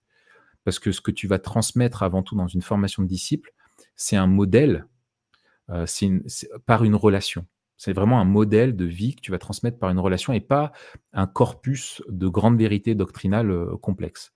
Euh, voilà. Mais, mais, mais quand même, il y a une dimension, bien sûr, théologique dans la formation de disciples. C'est qu'un disciple, il écoute la voix du maître. Donc, tu dois apprendre à, porter la, voix du maître, les évangiles, les écritures. Et donc, c'est souvent là où on se dit, mince, euh, je ne sais pas vers quel texte m'orienter, je ne sais pas, euh, voilà, toutes ces choses-là, euh, comment articuler les doctrines, etc.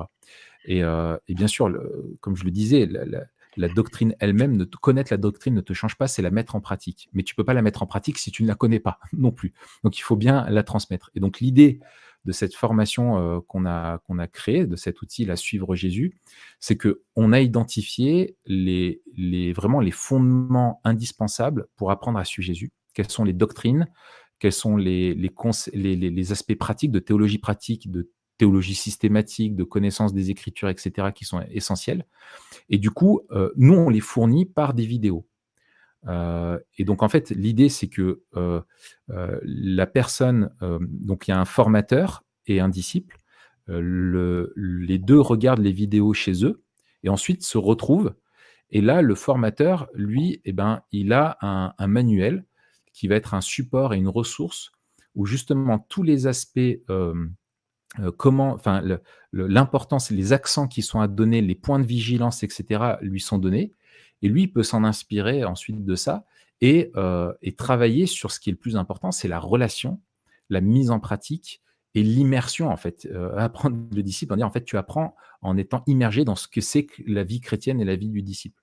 Et donc, il va pouvoir transmettre des conseils parce que lui-même la vit euh, et va pouvoir transmettre des conseils et encourager l'autre à mettre en pratique finalement la, parole. Donc, son objectif à lui, sa responsabilité, c'est la relation, la mise en pratique, le modèle. C'est pas avant tout d'apporter la connaissance. Il va pouvoir la compléter.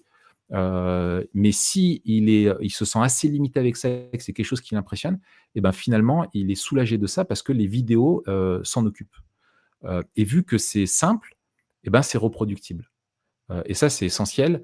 C'est que euh, euh, le but, c'est que vraiment, si on le vit, la personne qui elle-même aura suivi la formation, vu qu'elle aura, elle, compris que le plus important dans son rôle, c'est de montrer l'exemple, c'est d'être disponible, c'est d'être transparente elle-même sur ce qu'elle vit en tant que disciple et de partager tout ça et de le retransmettre, eh ben, elle, sera, elle se sentira capable, aussi avec l'aide de cet outil, comme d'autres qui existent bien sûr, de pouvoir retransmettre à son tour. Mmh. Et du coup, donc si je comprends bien, c'est un ensemble de vidéos qui ont des enseignements, précis sur, plusieurs thématiques dont tu vas peut-être en parler aussi après. donc ça, c'est pour la partie un peu, théorique qui est maîtrisée par, quelqu'un qui s'y connaît, c'est la partie qui peut faire peur un peu. Et donc, ce qui est aussi génial, c'est que euh, c'est pensé pour ne, ne, pas oublier des grands aspects euh, fondateurs de, de, de, ce que c'est être un disciple. Les textes clés y sont, euh, les, les, les, doctrines essentielles pour poser les fondements y sont, etc.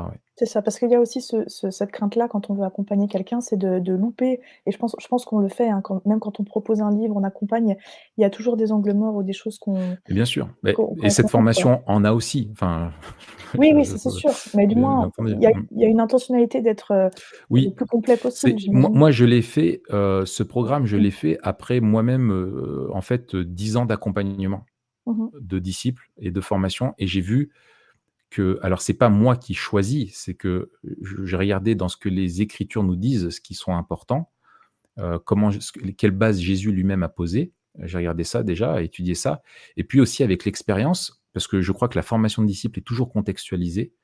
Euh, on voit que dans l'Église primitive, comme dans les actes, comme euh, dans les évangiles, il y a des accents qui sont différents parce qu'on est dans un contexte différent. Et le but est d'aider le disciple à passer d'un, en fait, il passe d'un royaume à un autre, hein, d'un habitus à un autre, d'un arrière-plan théologique euh, qu'il avait à un autre, d'une vision du monde à une autre, et donc il, faut l'adapter. Et donc en fait, la formation qu'on fait là en ce moment, elle sera peut-être totalement obsolète dans 50 ans parce que notre société aura tellement changé qu'il faudra dire non, non, et là maintenant il faut rajouter euh, cette chose-là, il faut rajouter cette chose-là, et, celle-là, il faut la réactualiser, etc. Euh, etc. Et, euh, et, du coup aussi, ce qui peut surprendre quand on, quand on se lance dans la formation, mmh. c'est qu'il il y a une dimension qui est pratique assez forte, avec une notion de redevabilité aussi. C'est-à-dire que c'est pas une formation, justement un peu comme tu le disais, cartésienne sur l'orthodoxie où on s'assoit et on, regarde simplement des enseignements. Là, il y a une relation forte qui se crée avec la personne qui nous accompagne. Et dans, à chaque rencontre, il y a un peu des, devoirs, des objectifs à faire, c'est ça? Oui, c'est ça. Et, qui sont justement pour aider à développer ce, fameux habitus d'une manière, d'une manière générale. et, chaque vérité doit être vécue. la vérité, elle se vit, hein, elle, se, met en pratique. Euh, et du coup, en fait, c'est euh, le but, c'est de, on regarde les vidéos et ensuite il y a des questions. Euh, le, celui qui suit la formation, hein, le, disciple, pas le formateur, a des questions.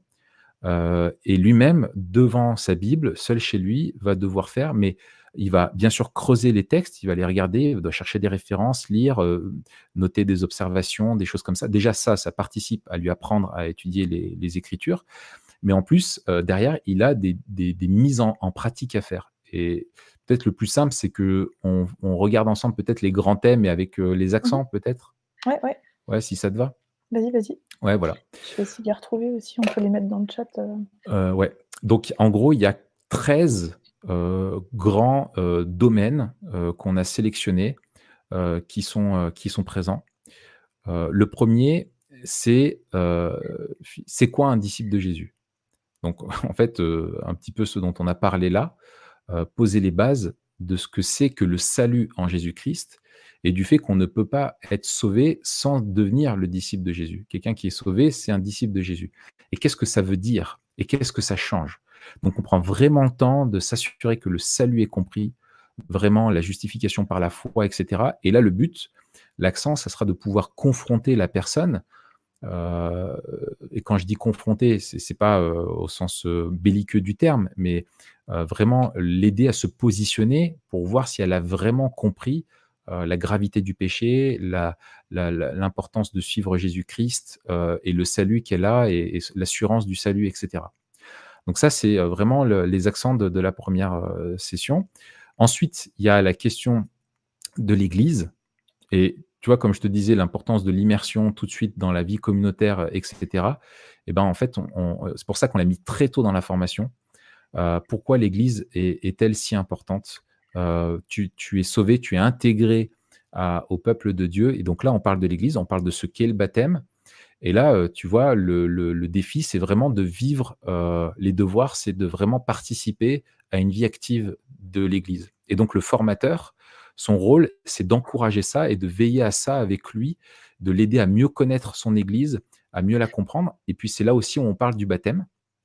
Euh, c'est là où on, va on lui explique du coup le, rôle du baptême en lien avec l'Église et il va devoir notamment euh, préparer son baptême, c'est-à-dire préparer, faire son témoignage euh, qu'il utilisera plus tard quand il sera temps et assez mûr pour être baptisé. Mais tu, tu le mets déjà dans cette perspective d'obéissance euh, au baptême, euh, etc. Donc, tu utiliserais cet outil un peu comme préparation au baptême aussi? Pour moi, ça s'y substitue totalement. C'est-à-dire qu'une que euh, une préparation au baptême, elle fait ça, une formation, elle fait, disciple, elle fait ça. Si tu formes un disciple, tu le prépares au baptême, normalement. Mais si tu le mmh prépares au baptême, au sens catéchèse, comme on a l'habitude de le faire, tu l'as pas formé forcément comme disciple. Mmh tu vois, donc qui peut le plus peut le, peut le moins, en fait, c'est un peu ça. Quoi. Et puis, euh, après, il y, a après il, y a une, thématique sur le but de la vie. Là, euh, l'idée vraiment, c'est de rappeler que toute notre vie euh, est pour Dieu et que toute notre et que tout le but de notre vie est de glorifier Dieu. Alors, ça fait très TPSG, mais en fait, mmh. non, c'est très, c'est très biblique. l'idée, c'est de lui faire comprendre qu'il n'est pas simplement dans l'application de, certaines règles, mais que le but de sa vie est de trouver sa joie en Dieu. Et ça, c'est essentiel à comprendre dès le début de la vie chrétienne. Et donc là, il va y avoir des questions aussi pour creuser ça et, comprendre que le but lui-même de Dieu dans sa vie est de chercher sa propre gloire. Dieu veut se glorifier dans sa vie et que sa vie, elle doit être, c'est la quête de sa vie, c'est de, glorifier Dieu. Euh, ensuite, il y a la question, euh, la, thématique de comment ressembler à Jésus. Donc là, c'est la thématique de la sanctification. Euh, qu'est-ce que ça veut dire être transformé à l'image de Jésus? Ça implique, il y a deux grandes facettes. Il y a mettre à mort le péché et il y a apprendre à laisser Christ régner en toi. Et donc, qu'est-ce que ça, implique de façon concrète sur la lutte contre le péché, sur comment mettre en place dans sa vie des choses qui vont t'aider, qu'est-ce que Christ attend de toi et comment mettre en place des choses qui vont t'aider dans ce but-là? Ensuite, on a la thématique de comment développer l'intimité avec Dieu. Donc là, c'est toute la question finalement de la piété.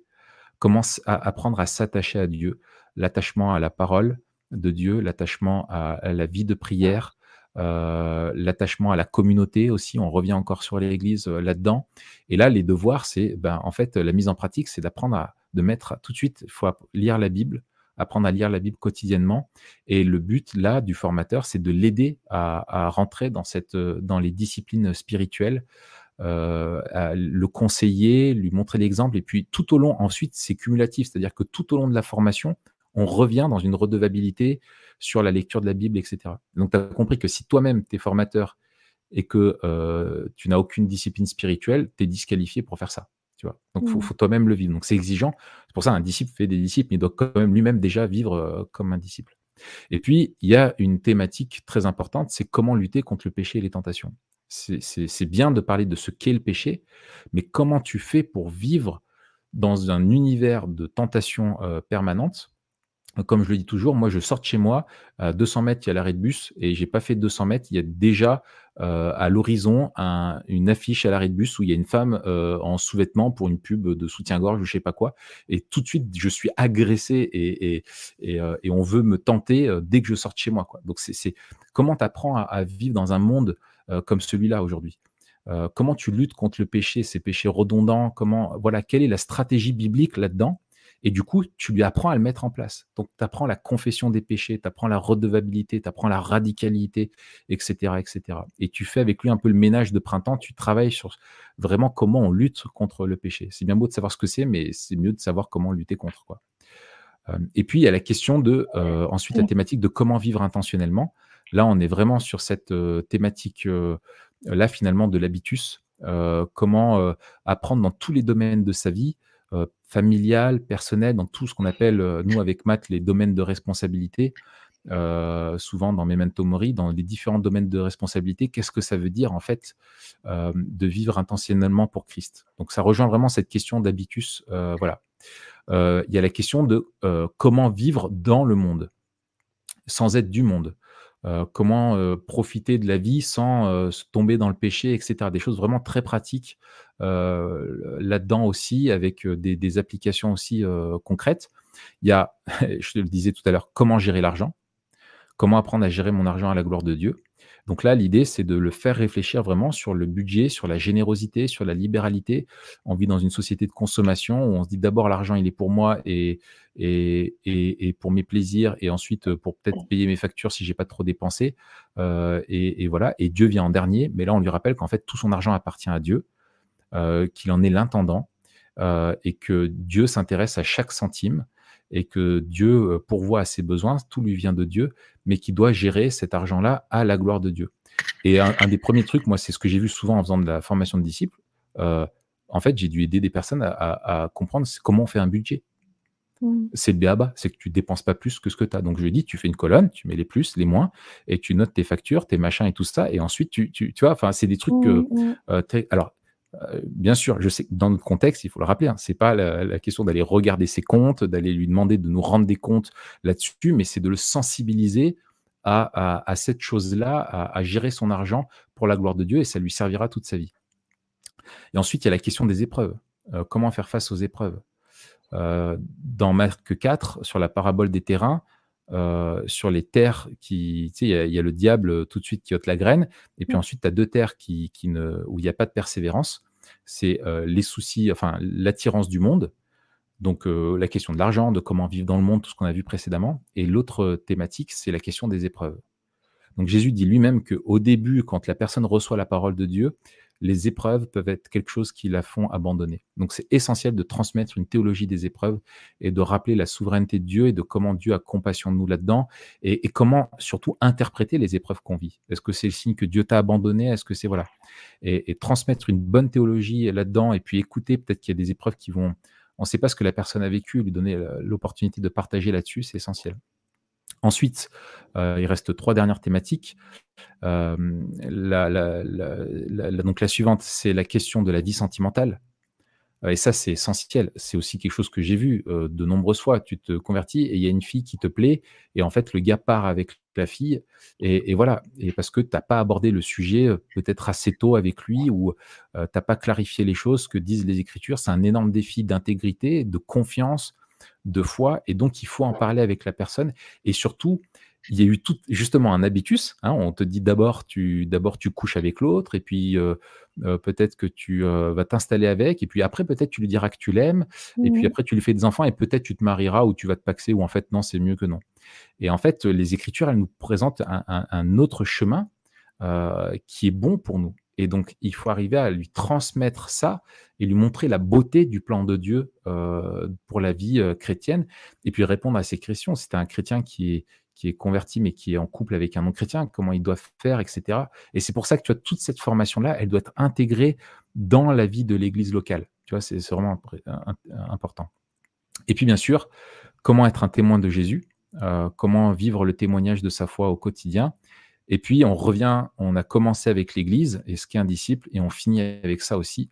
Euh, quelle est la mission de l'Église Et comment lui s'il a compris ce qu'il a reçu, eh bien, comment est-ce qu'il va lui-même participer à la mission d'Église et, vraiment lui, transmettre le, flambeau, enfin, lui faire comprendre que ta joie, enfin, moi, c'est ce que je dis toujours, c'est que pour moi, ma joie, c'est quand je vois le chrétien, enfin, le jeune chrétien que j'ai accompagné commencer à s'investir dans la vie d'autres. Là, je me dis, yes, il a mmh. compris. Il a compris, il est sur les bons rails et c'est génial, c'est parti. Il vit pas que pour lui-même, il vit pour l'Église, il vit pour euh, le Seigneur, il le suit et il fait des disciples, il y participe pour sa part et c'est génial. C'est là que je sais que le job a, été fait. Mmh. Ça ne veut pas dire qu'il n'y aura pas des problèmes, hein, euh, attention. Hein. Mais je sais qu'il est, en tout cas, on a notre, mission de le mettre sur des bons rails euh, a été, a été, a été remplie. c'est excellent. Bah écoute, c'est un super beau programme. Moi, j'ai l'impression d'avoir vu et vécu un peu ces choses, euh, pendant mon année à l'IBG. J'ai l'impression que c'est une formation qui est tellement complète que tu proposes, qui qui est l'équivalent de d'une année passée dans un institut. Pour le savoir, euh, Pas du tout, loin de là, Non, je veux dire, ça t'équipe quand même sérieusement. J'ai l'impression qu'il y a quand même, euh, pas mal de sujets qui sont abordés. on voulait faire quelque chose de sérieux. On voulait faire quelque chose de sérieux, et et ça prend du temps. Mmh, mmh. et accompagner un disciple et c'est ça quand je parle du prix, nous on aimerait pouvoir, rencontrer la personne trois fois et c'est terminé. Mais mmh. c'est mais mais mais c'est un accompagnement au long cours. Alors peut-être selon la maturité et l'expérience de la personne, peut-être qu'il y aura deux leçons que tu pourras faire en une, tu vois? ou même trois selon le ce que la personne d'où elle vient, est-ce qu'elle a déjà reçu, dans sa vie. Mais peut-être qu'il y a une tu vois la question de comment lutter contre le péché et les tentations, peut-être qu'il faudra y revenir trois, quatre fois mmh avec elle, encore et encore. Il faut être prêt à payer le prix, mais ça vaut le mmh. coup, ça vaut le coup. Et puis c'est notre mission, c'est notre mmh mission. On n'a pas le choix en fait. Ouais, bah c'est excellent. Je vais, je vais résumer encore un petit peu comment ça fonctionne parce que c'est quand même peut-être quelque chose qui est nouveau pour les gens. Donc, c'est un parcours qui est gratuit. Déjà, je pense, je sais pas si on l'a dit, mais on le redit, c'est 100% gratuit. Il y a eu un peu cette discussion dans le chat.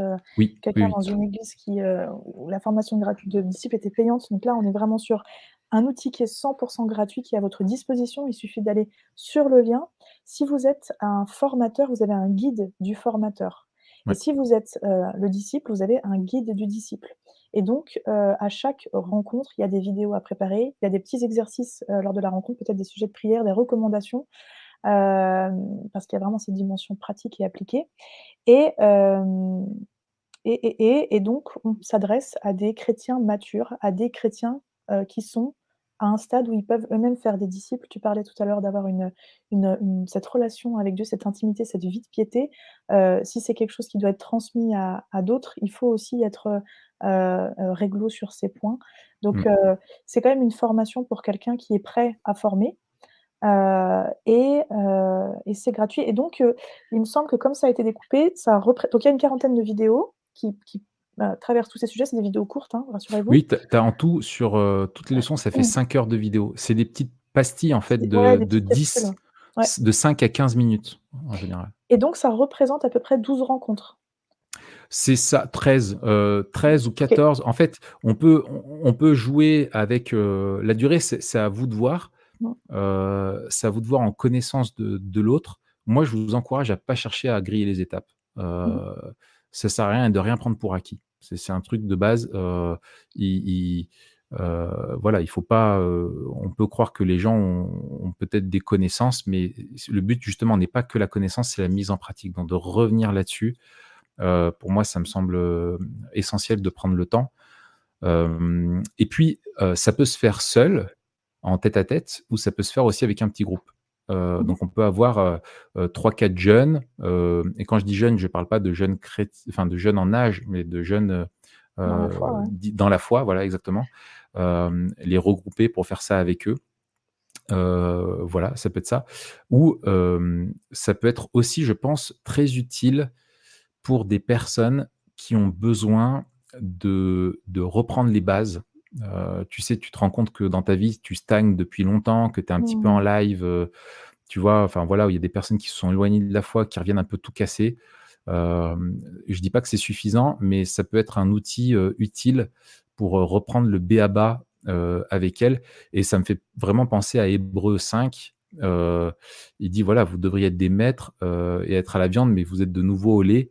Et on va pas reposer les, fondements. Quoi. Les fondements ont été posés une fois pour toutes, mais maintenant il faut, faut chercher à, progresser. Quoi. Et donc ça peut mmh. être euh, vraiment l'idée de ne pas reposer les fondements, c'est-à-dire de ne pas les rediscuter, mais de les, de les réviser pour pouvoir euh, repartir sur de bonnes rails. Ça peut être aussi très utile dans ce cadre-là. Oui, oui, puis j'ai l'impression qu'on se traîne aussi des boulets quand on n'a pas une vision intégrée de de la volonté de Dieu, de de comment glorifier Dieu dans tous les domaines. Parce qu'on a toujours cette vision qu'être un bon chrétien, voilà, c'est aller le dimanche, c'est aller être présent aux rencontres, euh, une image, euh, voilà, qui passe, euh, mais pas des habitudes de vie dans tous les domaines, argent, sentimentalité, tout ce que tu veux. et je pense que quand il y a des choses comme ça qui sont pas en règle, ça ça nous traîne et ça nous tire un peu vers le fond, parce que je pense qu'on vit des choses qui sont pas, euh, qui ne sont pas en marchant par l'esprit dans, dans, tous les domaines. quoi. C'est ça. Et puis, quand tu n'as pas un... Alors attention, euh, la formation de disciples, euh, c'est pas un, programme dans le sens d'un un, nombre de leçons. Il ne faut pas se dire j'ai fait le nombre de leçons, j'ai formé un disciple. C'est vraiment, c'est vraiment par la relation et tout ce qu'on a dit précédemment, vraiment d'aider la personne à apprendre à suivre Christ. Et un programme en lui-même ne suffit pas. Euh, d'accord? Et c'est pour ça que tu peux avoir un mauvais programme, euh, mais tu le complètes toi-même par la relation, etc. Tu, vois, tu peux avoir un problème très insatisfaisant, mais tu vas le compléter par la relation. Est-ce que toi-même tu vas apporter euh, Bible en main et dans la relation avec la personne Donc pas c'est pas un souci. Mais l'avantage d'avoir un programme, c'est que en fait, il y a des trucs tu dois en parler. Désolé, c'est la leçon du jour. Et peut-être que toi, tu serais mal, euh, tu vois, tu te sentirais mal. Euh, des fois, on n'ose pas dire, euh, tu vois, sur la question sur le, péché et les tentations, tu as des questions en disant, mais quels sont les péchés avec lesquels tu, tu luttes régulièrement? Mmh, mmh. Et puis, on prend les listes de péchés qu'on a dans le Nouveau Testament et tu te dis, bah, ouais, voilà, il y a la pornéia, c'est la, débauche, et voilà, est-ce que tu as des problèmes avec la pornographie? Est-ce que tu as des problèmes avec la masturbation? Est-ce que voilà, c'est comment est-ce que je peux t'aider avec ça? Et tu lui apprends à vivre dans et ça, bah, peut-être que tu te sentirais pas de poser ces questions. Mmh euh, tu vois, et du coup, ça fait un angle mort par manque d'audace peut-être ou par des craintes.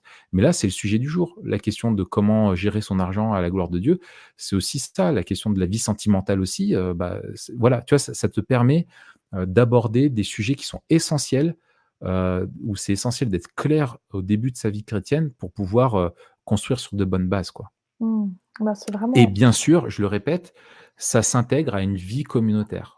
On va pas tout dire. Il y a la vie communautaire, il y a le culte, il va y avoir les études bibliques, il va y avoir la vie dans les petits groupes différents, etc., etc., qu'il va vivre, qui vont compléter cette formation. Elle n'est pas autosuffisante. Elle doit se vivre au cœur de la vie d'église, cette formation. Mmh.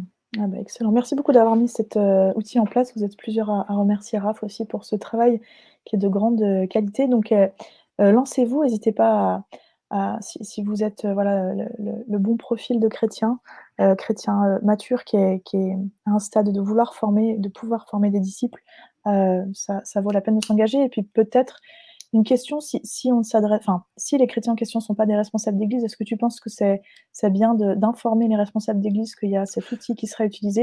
Ah oui, oui, oui, oui, bien, bien entendu. Euh, il faut, euh, bien sûr, et c'est ce qu'on voit dans la, dans la, la, la, formation, en fait, c'est que dès le début, hein, il, c'est bien que les responsables euh, soient au courant, d'autant plus quand c'est utilisé dans une perspective de, de préparation au baptême aussi.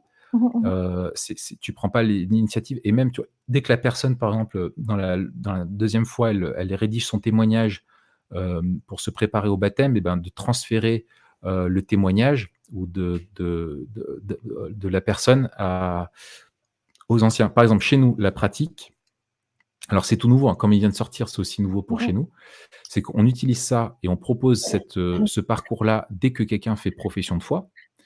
Euh, on lui propose, euh, il rédige la chose, et puis si au cours de l'accompagnement, on voit que vraiment la personne a compris ce que c'était que vivre comme un disciple, ben on va réfléchir au, au baptême, mais avant le baptême, euh, eh bien, on va, euh, les anciens, elle va rencontrer cette personne, deux anciens, euh, qui vont la rencontrer, qui vont revenir sur les points clés de la confession de foi, qui vont réexpliquer ce qu'est le baptême, ce qu'est l'engagement dans l'Église, ce qu'est finalement la vie de disciple et ce, que nous on a une alliance de membres qui explique notre vision de comment on vit l'Église. Donc on va revenir sur ces points-là avec elle. Donc il y, a, deux rencontres pour une connaissance plus personnelle avec euh, aussi des anciens et, euh, et, préparer aussi le, le, baptême avec elle. Donc ça se fait vraiment en collaboration, en équipe. Hein. L'Église, on travaille toujours en équipe. Hein. On ne travaille jamais en solo, ou en tout cas, c'est anecdotique si on travaille en solo. Mmh. Super. merci à vous tous qui êtes encore là avec nous. J'espère que vous avez apprécié voilà, ce qui a été partagé ce soir, que ce sera vraiment des choses qui seront utiles pour vous. Et puis, je vous rappelle cette formation de, de, RAF qui est accessible, qui est gratuite. Parlez-en aussi à vos responsables. Faites les choses en équipe, en église. Merci à vous tous. Et puis, je vais encore demander à Raph de conclure par la prière. Voilà. Très bien.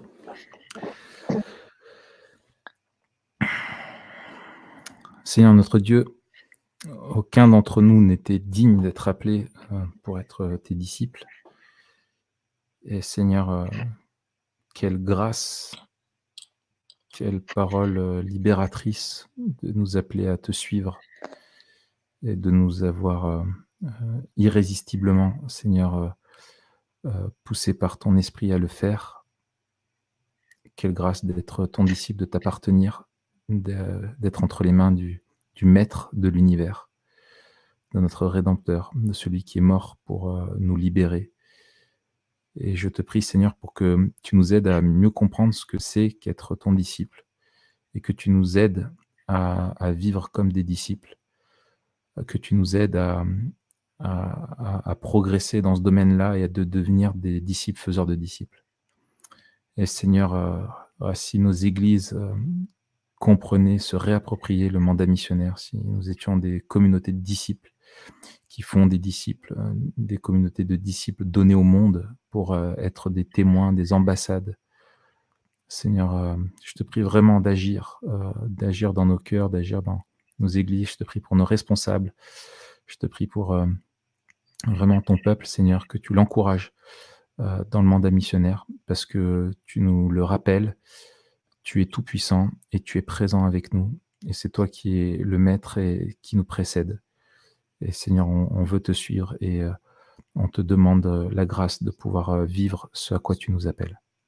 Au nom de Jésus. Amen. Amen. Bon, les amis, merci beaucoup. Bonne soirée à vous et à très bientôt sur toutpoursagloire.com. Salut Raphaël, merci. Roger. merci beaucoup d'avoir regardé cette vidéo. Abonne-toi à notre chaîne YouTube pour ne manquer aucune des prochaines vidéos. Et like et partage cette vidéo pour nous aider à remplir notre mission. Notre mission, c'est d'équiper les chrétiens à voir comme Dieu voit pour vivre comme Dieu veut. Merci et à très bientôt sur toutpoursagloire.com.